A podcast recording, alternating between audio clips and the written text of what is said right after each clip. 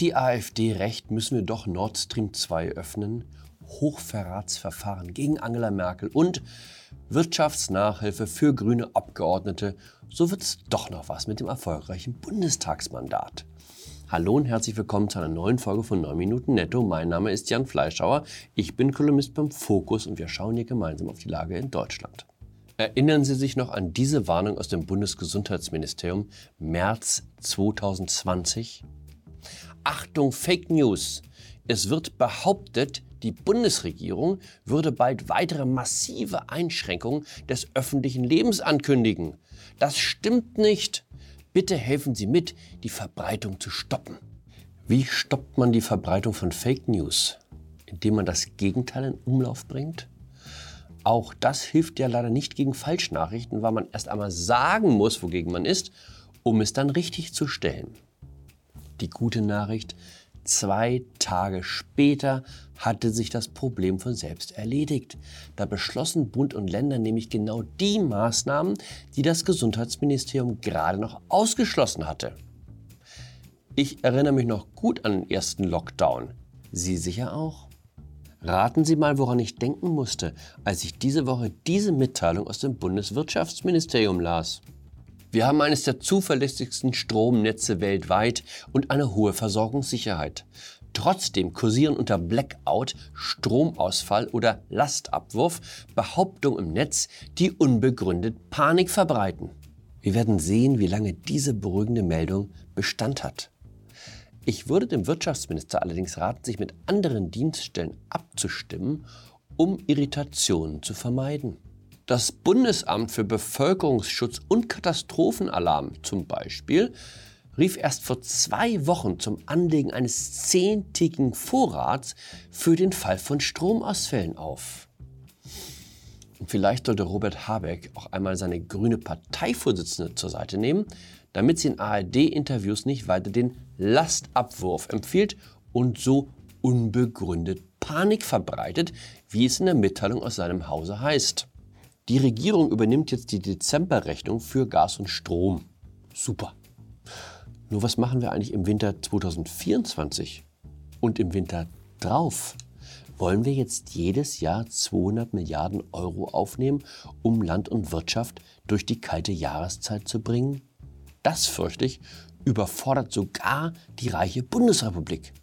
Die Lösung der AfD lautet Nord Stream 2 aufmachen. Bin ich absolut dagegen. Ich hielt es für einen Riesenfehler, dem Terroristen im Kreml zu signalisieren, dass er machen kann, was er will, solange er uns nur wieder Gas liefert. Aber wenn man gegen Gas aus Russland ist, sollte man eine Alternative nennen können. Die Alternative kann nicht sein, darauf zu hoffen, dass uns die wundersame Umwandlung von Strom in Wasserstoff von allen Beschwernissen erlösen wird. Der Internationale Währungsfonds hat seine Wirtschaftsprognose für das kommende Jahr veröffentlicht. Bei keinem Land sieht es so düster aus wie bei Deutschland. Doch bei einem, Russland, da ist es noch schlimmer. Aber das ist auch der einzige Trost. Angela Merkel hat einen Preis bekommen, den Nansen-Preis des UN-Flüchtlingswerks für ihr Engagement in der Flüchtlingskrise. Am Montag war Preisverleihung in New York. Die Bundeskanzlerin AD ist jetzt überhaupt wieder ziemlich präsent.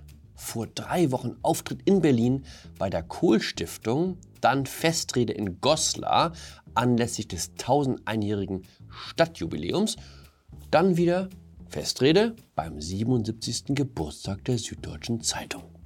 Also wenn Sie Bedarf haben, goldene Hochzeit, Firmenjubiläum, fragen Sie ruhig mal an. Die Kanzlerin kommt möglicherweise gerne. Ich gönne Angela Merkel jeden Preis der Welt. Meinetwegen können Sie ja auch noch den Friedensnobelpreis verleihen. Ich würde mir nur wünschen, dass sie nicht bei jeder Gelegenheit erklärt, wie Deutschland jetzt mit Russland umgehen müsse. Ältere Menschen neigen zur Rechthaberei.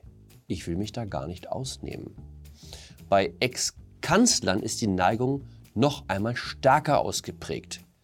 Ich habe über alle geschrieben, Adenauer, Brandt, Kohl, jeder in diesem Amt neigt zur Dickfälligkeit. Aber die Dickfälligkeit von Angela Merkel übertrifft alles. Kein Regierungschef hat uns so abhängig gemacht von der Energiezufuhr durch einen uns feindlich gesonnenen Staat wie Sie. Von 42 auf 55 Prozent ist die Abhängigkeit von russischem Gas in ihrer Amtszeit gestiegen. Aber natürlich hat sie alles richtig gemacht. Ihre Politik alternativlos. Noch besser als im Nachhinein Recht zu behalten, ist es natürlich, alles vorher gewusst zu haben. Auftritt Olaf Scholz beim Maschinenbaugipfel am Dienstag. Putin setzt Gas als Waffe ein? Ich war mir immer sicher, dass er das tun würde. Originalzitat. Wir hacken auf Gerhard Schröder rum, aber der Mann konnte immer noch von sich sagen, dass er in Putins Reptilienaugen das Gute gesehen hat. Ein Freund, ein lupenreiner Demokrat.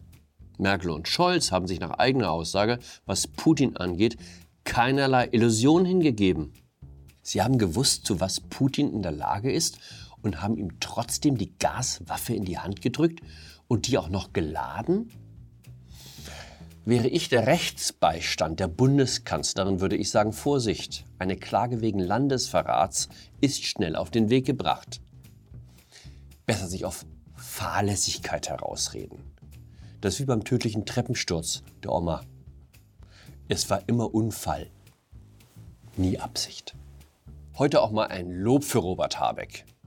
Minister Habeck wirbt für ökonomische Bildung an den Schulen. Der Wirtschaftsminister will das Thema Wirtschaft stärker im Schulunterricht verankern. Auch diejenigen, die weit weg sind von wirtschaftlichen Prozessen, sollen gefördert werden. Ich weiß ja nicht, wen Habeck im Blick hat. Eine heiße Kandidatin wäre auf jeden Fall diese Abgeordnete, Jamila Schäfer, Wahlkreis München Süd, Mitglied für die Grünen im Haushaltsausschuss des Bundestages. Also meine Bundestagsabgeordnete. Hallo. Hier sehen wir sie bei der Erklärung grundlegender Zusammenhänge der Staatsfinanzierung. Geld, das der Staat ausgibt, muss erstmal erwirtschaftet werden. Das stimmt so nicht, denn die finanziellen Spielräume in einem Staatshaushalt, die ergeben sich nicht nur aus den Steuereinnahmen, sondern auch aus der Höhe der Kredite, die man bei der Zentralbank aufnimmt. Natürlich müssen diese Kredite auch zurückgezahlt werden, aber man kann natürlich politisch festlegen, zu welchen Konditionen und in welchem Zeitraum man sie zurückzahlt. Man kann in seiner eigenen Währung gar nicht pleite gehen. Deshalb macht es Sinn, auch mal über Kredite die Konjunktur in der Währung zu stabilisieren. Einer Reihe von Menschen, die etwas von Volkswirtschaft verstehen, ist aufgefallen, dass der Zusammenhang zwischen Staat und Kreditfinanzierung etwas, sagen wir, verkürzt wiedergegeben wurde. Andererseits löblich, dass sich Frau Schäfer überhaupt für die Materie interessiert. Das ist bei jemandem, der im 20. Semester Soziologie studiert, nicht selbstverständlich. Zum Glück gab es auch Unterstützung, zum Beispiel von diesem Abgeordneten ihrer Fraktion. Jamila ist eine der klügsten Politikerinnen des Landes. Der Shitstorm gegen sie zeigt, wie viel Angst Neoliberale vor einer klugen, progressiven, jungen Haushaltspolitikerin haben. Solidarität mit Jamila. Das ist genial. Volle Solidarität mit dem Unsinn, weil Kritik zeigt Angst. Idioten sicher. In dem Sinne, bleiben Sie solidarisch, bleiben Sie ehrlich, bleiben Sie mir gewogen. Ihr Jan Fleischhauer.